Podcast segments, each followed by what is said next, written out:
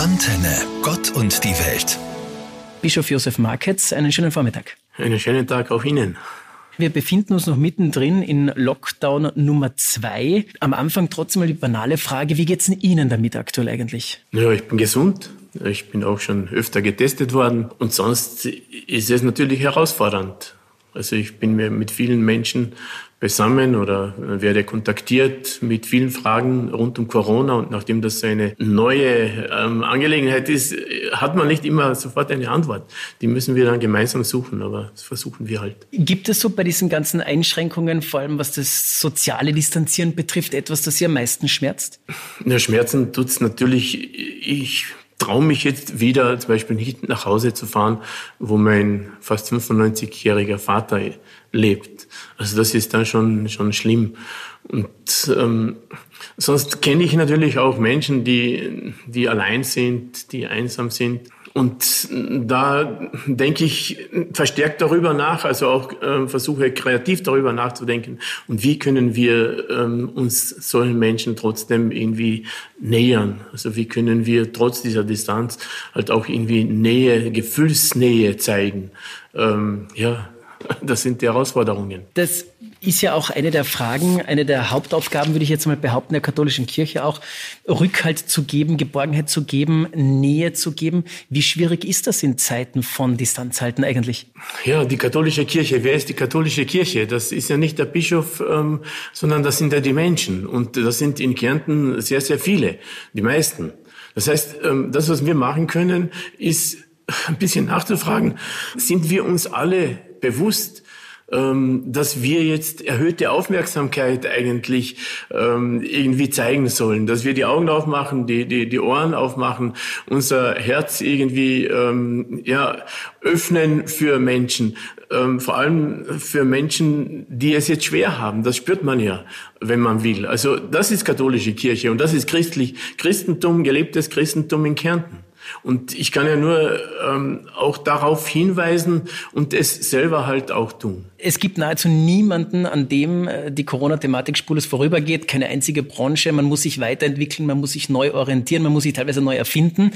Mit Verlaub gesagt, die katholische Kirche ist jetzt nicht unbedingt ein Vorzeigebetrieb, würde ich einmal sagen, in der langjährigen Geschichte, dass solche Veränderungsschritte schnell passieren. Ähm, war das jetzt trotzdem in der Not einfach wichtig, dass man auch einmal gesehen hat, okay, auch wir können so schnell auf solche Umwelteinflüsse reagieren? Also ehrlich gesagt, im ersten Lockdown, da habe ich mich wirklich gewundert, wie schnell manche Pfarren und manche Priester auch ähm, da reagiert haben. Wie schnell sie nach ein paar Tagen haben sie plötzlich er erkannt, wie man mit dem Handy auch ähm, Gottesdienste aufnehmen kann und auch dann schon verbreiten kann, also streamen kann. Ich bin da ganz stolz gewesen. Und interessant war für mich auch, ähm, dass die Pfarrer da die jungen Menschen, die sonst nicht einmal in die Kirche kommen, angesprochen haben und dass die mit großer Freude da mitgeholfen haben, die einfach das Fachwissen haben, die sind kompetent ähm, und die haben dann plötzlich ihren Platz in der Kirche auch erkannt. Also wir waren gar nicht so schlecht, also äh, besser als ich gedacht habe. Viele sind ja auch immer auf der Suche danach, gibt es etwas Positives äh, an dieser Krise, an den letzten Monaten? Wäre das etwas aus Sicht der Kirche? Ja, das ist das eine, aber ähm, ich, ich denke, wichtig ist wirklich das, was mit den Menschen passiert, auch in den Familien passiert, zu Hause passiert. Es gibt ja, es gibt ja diesen, diesen berühmten äh, benediktinischen Rat Habitare Secum. Also in solchen Zeiten haben wir jetzt die, die Möglichkeit, wirklich in unser eigenes Haus zu kommen einmal so herunterzukommen, so sagt man heute. Ähm, wir sind da wirklich Getriebene oft. Es ist alles so laut, es ist alles so schnell. Du kommst, kommst am Abend nach Hause, setzt dich einfach nieder, kannst nicht mehr machen, redest fast mit niemand, schaltest lieber den Fernseher ein. Und jetzt haben viele schon die Möglichkeit, wenn sie sie nützen, dass sie einfach einmal schauen, zu sich kommen. Und dann natürlich ist eine Frage in so einer Zeit, wem bin ich eigentlich in dieser unserer Familie eine Stütze? Wer braucht jetzt eine Stütze? Wem könnte ich jetzt helfen? Wen könnte ich stützen? Und dann äh, auch zu schauen, wer stützt denn eigentlich mich? Und wer ist mir jetzt eine Hilfe? Bin ich ihm dankbar dafür normalerweise? Und ich denke, es gibt so viele Dinge, ähm, auf die wir jetzt aufmerksam werden. Also der Papst redet immer zum Beispiel von Zärtlichkeit. Zärtlichkeit hat ja nichts mit, mit Sex zu tun in erster Linie, sondern das ist ja, wie verhalte ich mich zu anderen Menschen, wie schaue ich auf sie? Schaue ich mit Augen, wertschätzenden Augen, mit liebenden Augen auf den anderen Menschen hin und das kann ich ihm wirklich auch zeigen, auch wenn ich ihn nicht angreife. In der Familie geht das ja auch, aber äh, sonst brauche ich ihn eben, eben nicht anzugreifen und trotzdem bin ich zärtlich zu den Menschen. Das sind alles Dinge, denke ich, die wir in dieser Zeit jetzt durchaus ähm, bedenken können und in unser Verhalten einüben können. Wir haben auch beobachtet im ersten Lockdown im Frühjahr, als uns diese Welle des Unbekannten äh, nahezu überrollt hat, waren unsere Arme ausgebreitet, auch den Mitmenschen gegenüber. Ist das so geblieben? Hat sich das verändert? Ja, man gewöhnt sich so schnell an jede Situation und ähm, es hat sich, glaube ich, schon ein bisschen verändert. Das heißt, und da kommen jetzt wirklich die Pfarren und die Pfarrer und da kommt Kirche, so wie Sie sie früher ähm, genannt haben, ähm, an die Reihe. Ich denke, wir sollten äh, ähm, diese Veränderungen, die wir wahrnehmen, durchaus auch benennen und den Menschen, die Menschen darauf hinweisen, ja, versucht, versucht ähm, diese, diese, dieses Lockdown als Chance zu sehen für euer Leben, für euer Zusammenleben. Ähm, und gewöhnt euch nicht so schnell daran, dass ihr da wieder euch niedersetzt und euch bedienen lasst und so weiter, sondern ähm, versucht, versucht aufmerksam zu sein. Also das, da braucht es schon ein bisschen Hilfe und ähm, ich hoffe, dass Kirche diese Hilfe auch ein bisschen gibt. Wir haben über Nächstenliebe gesprochen, über ausgebreitete Arme. Am Ende des Tages muss man ja trotzdem auch, auch für sich selber behaupten, jeder ein eigenes Individuum, zum Teil auch egoistisch veranlagt. Wie, wie würden Sie das einschätzen? Zeigt diese Krise auch, ähm, auch den, den Egoismus der Menschen, äh, auch jetzt im Vergleich zum ersten Lockdown? Ist jetzt die Stimmung nicht generell wieder eine andere? Man schaut wieder viel, viel mehr auf sich als auch auf andere? Ja, das ist wahr. Das, das stimmt. Das stimmt. Aber wir nähern uns ja jetzt ähm, dem Weihnachtsfest. Advent, diese Zeit ist eigentlich immer so eine Zeit des Suchens von größerer Nähe. In der Finsternis wird's wieder heller. Wir, wir zünden die Kerzen am Adventkranz an. Wir sehen im Licht dieser Kerzen den anderen Menschen wieder.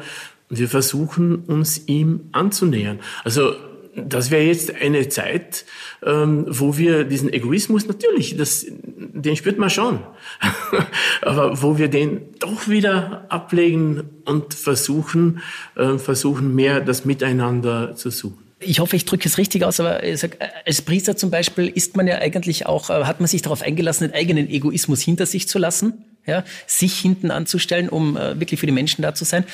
Können Sie dieses Gefühl beschreiben, äh, dass es einem bringt, wenn man diesen Egoismus auch mal zur Seite schiebt und wirklich mal für andere da ist? Ja, ich glaube, das kennen nicht nur wir Priester, das kennt jeder Mensch. Wenn er jemand geholfen hat, wenn er jemand etwas bedeutet, dann ist das einfach ein unglaubliches Gefühl. Und ich sage immer, das ist Gottes Nähe. Ich sage immer, dass Gott bei uns drinnen ist in unserem Herzen. Und ähm, das Göttliche an uns, das ist eben das, dass wir uns dem anderen, dem Nächsten, den ähm, annähern, dass, dass wir ihm helfen, wo er braucht, wo er ihn braucht, dass wir einfach ihn wertschätzend begegnen, weil er ein Mensch ist wie ich, obwohl er Fehler hat, obwohl er mir vielleicht was angetan hat. Und dazu hätten wir jetzt so die Zeit. Und dann, nur so werden wir auch glücklicher werden. Sonst werden wir zu Weihnachten mordsunzufrieden sein. Wir werden nicht viele Geschenke kaufen können, wir werden versuchen, sie zu kaufen.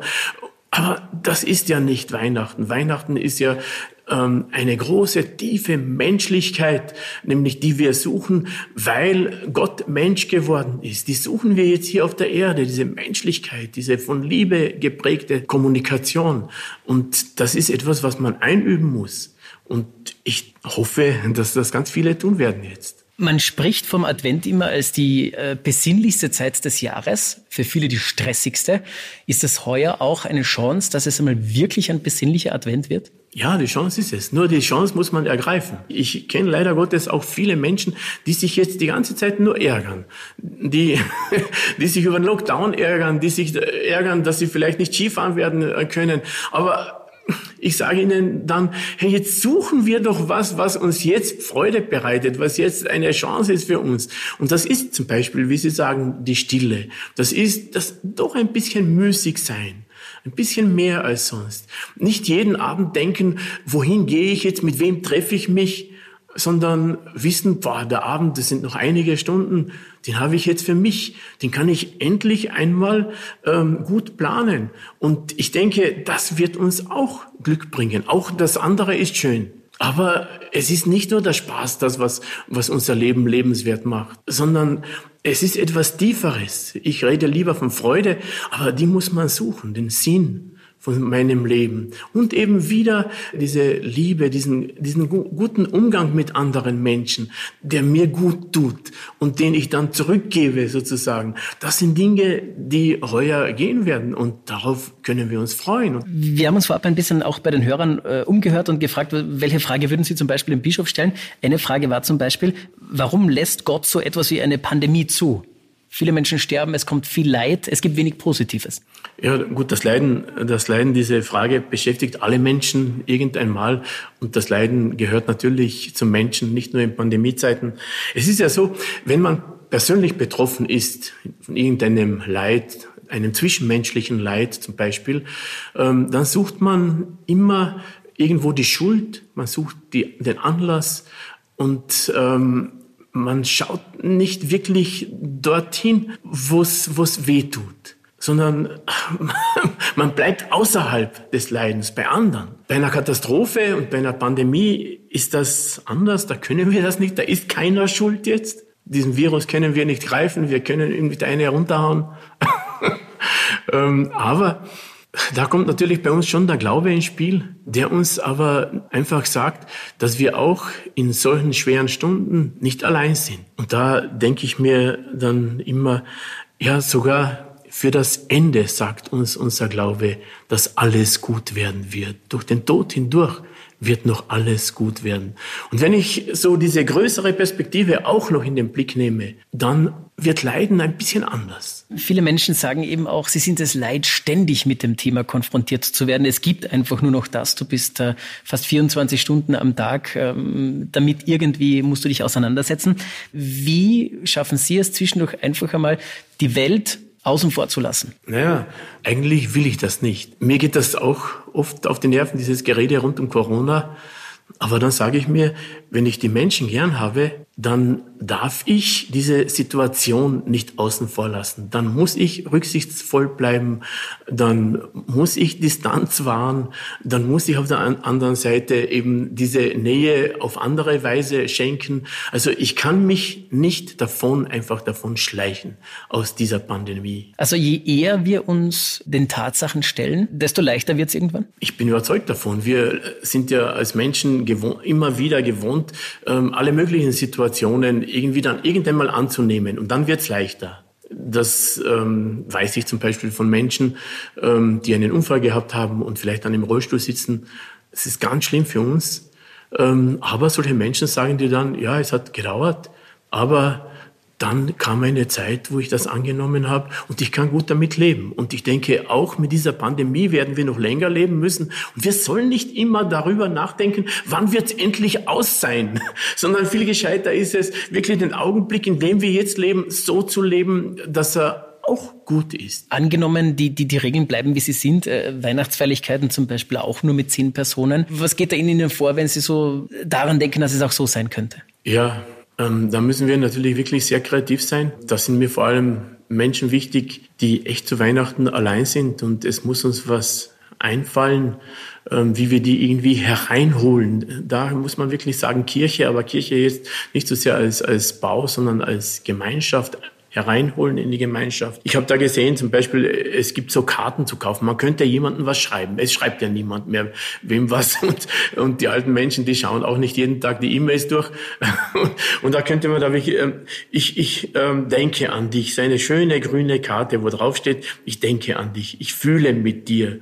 Ich äh, bete für dich. Ähm, das ist ein kleines Zeichen, aber es ist ein Zeichen, dass vielleicht jemand dann äh, wirklich in die Weihnachtsfeiertage Freude macht. Was ich de schon denke, wir haben tausend Kirchen in Kärnten.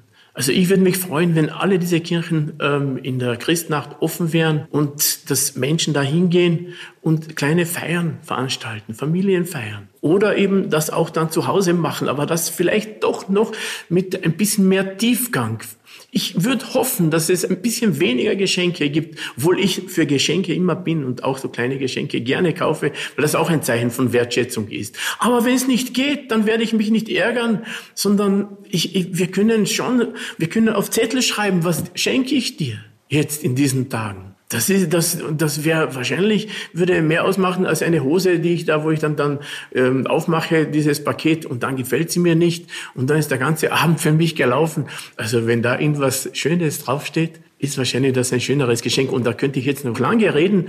Da ist, glaube ich, unserer aller Kreativität keine Grenze gesetzt. Herr Bischof, Sie sind dieses Amt vor gut zehn Monaten angetreten, damals auch ganz offen, so sinngemäß, okay, es ist jetzt nicht unbedingt Ihr Traumjob, jetzt dann noch dazu diese Herausforderung heuer. Wie, wie, wie oft haben Sie sich gedacht, warum? Warum ich und warum jetzt? Oft. Aber ich muss sagen, also das weiß ich auch von der Caritas, es hat eigentlich ein paar Jahre gedauert, zwei Jahre, drei Jahre, bis ich irgendwie angekommen bin. Und das wird wohl hier jetzt auch so sein. Es ist ja die Herausforderung noch ein bisschen größer. Und so versuche ich halt äh, jeden Tag das Beste zu machen, ähm, mache aber auch viel falsch. Ähm, und alles, alles zusammen wird mich weiterführen, dass ich doch einmal denke ich, sagen kann, naja, das habe ich nicht so schlecht gemacht. Und äh, außerdem, es ist ja wirklich sein Job, Bischof sein. Wenn man dann kein Gottvertrauen hat, dann muss man ja wirklich zurücktreten. dann bin ich am falschen Platz.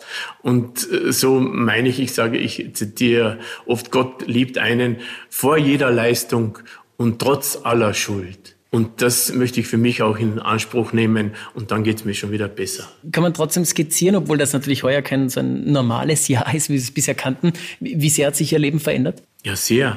Mein Leben hat sich sehr verändert. Es ist, es ist, schon so eine Position, wo du irgendwo der Letzte bist. Der Letzte, der ist meistens einsam.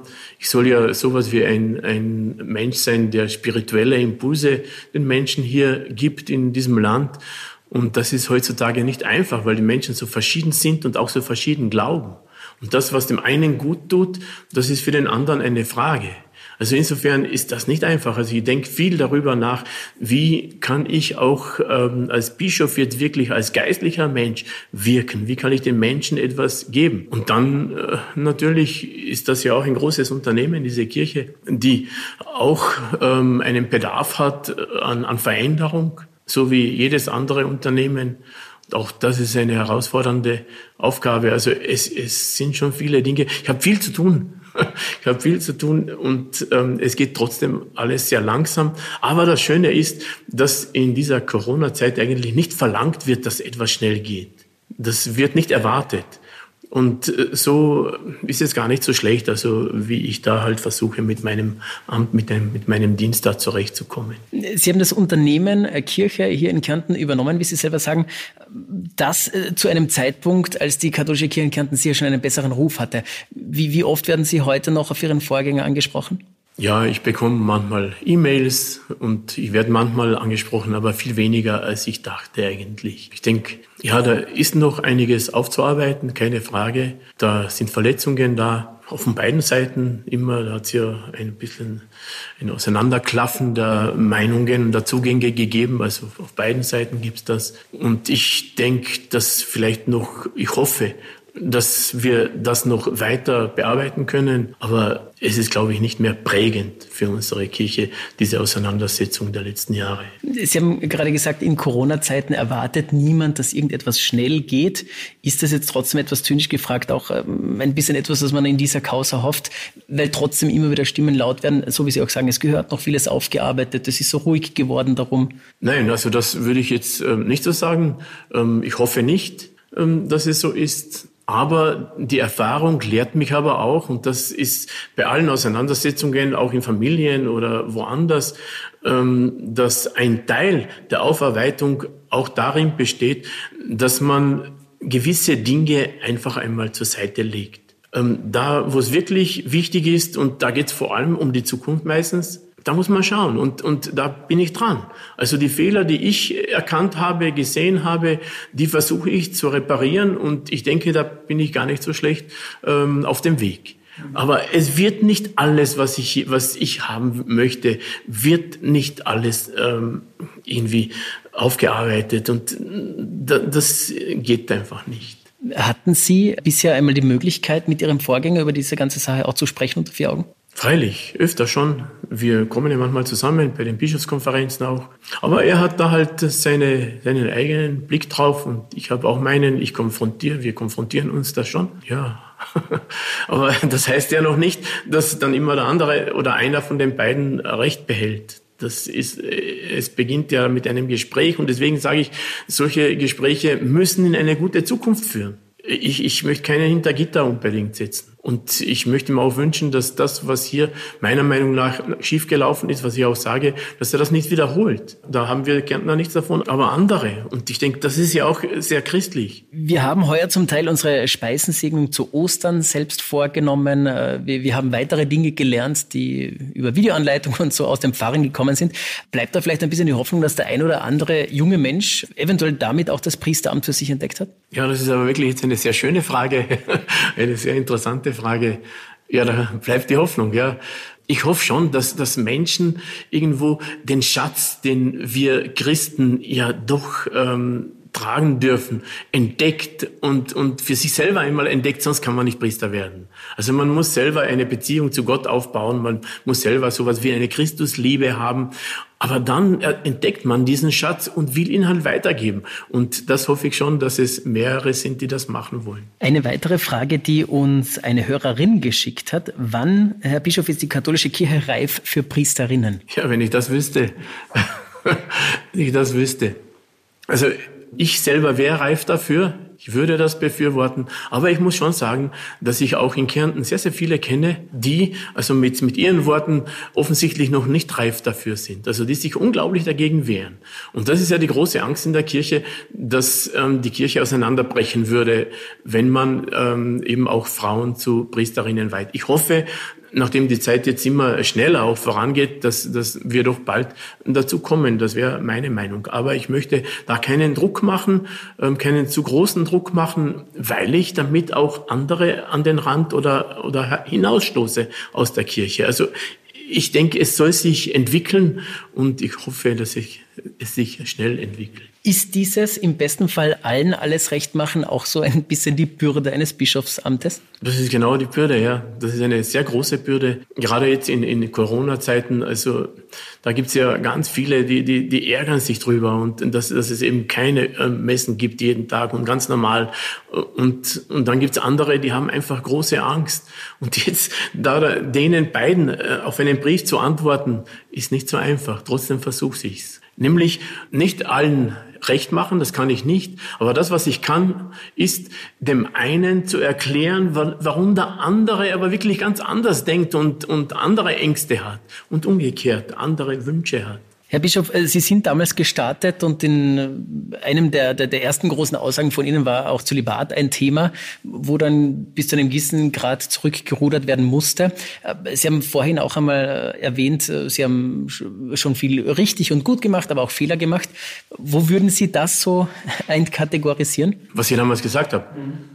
Ja, da, da bin ich wohl ein bisschen, ein bisschen falsch zitiert worden, auch oder ich bin, ich habe es ein bisschen falsch gesagt, aber ich denke, darum geht's ja nicht.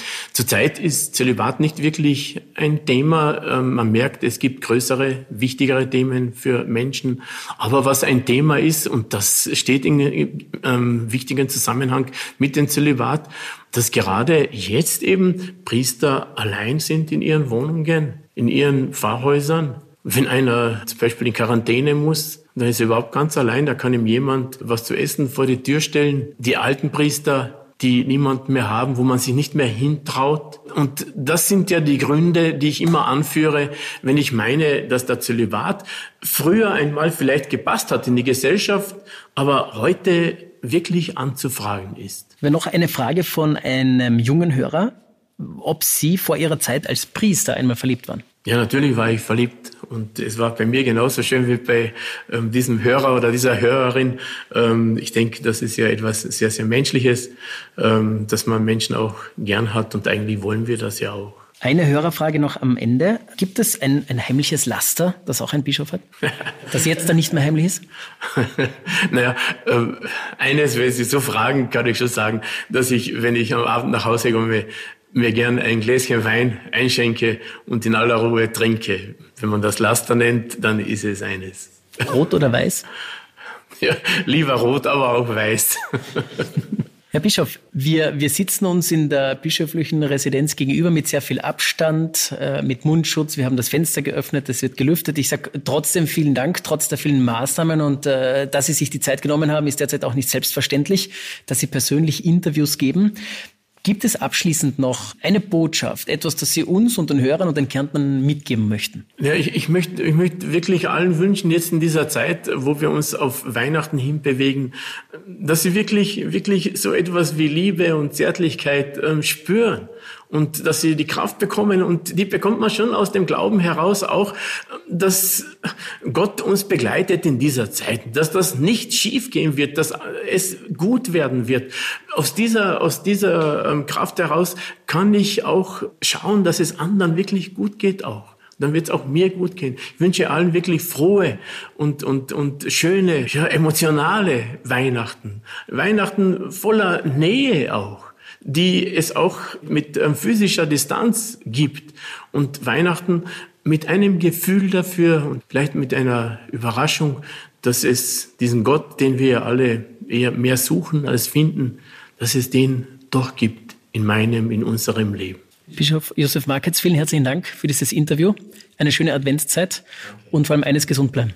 Dankeschön. Ja, auch Sie bleiben Sie gesund, damit wir etwas hören können auf Antenne Kärnten. Antenne, Gott und die Welt.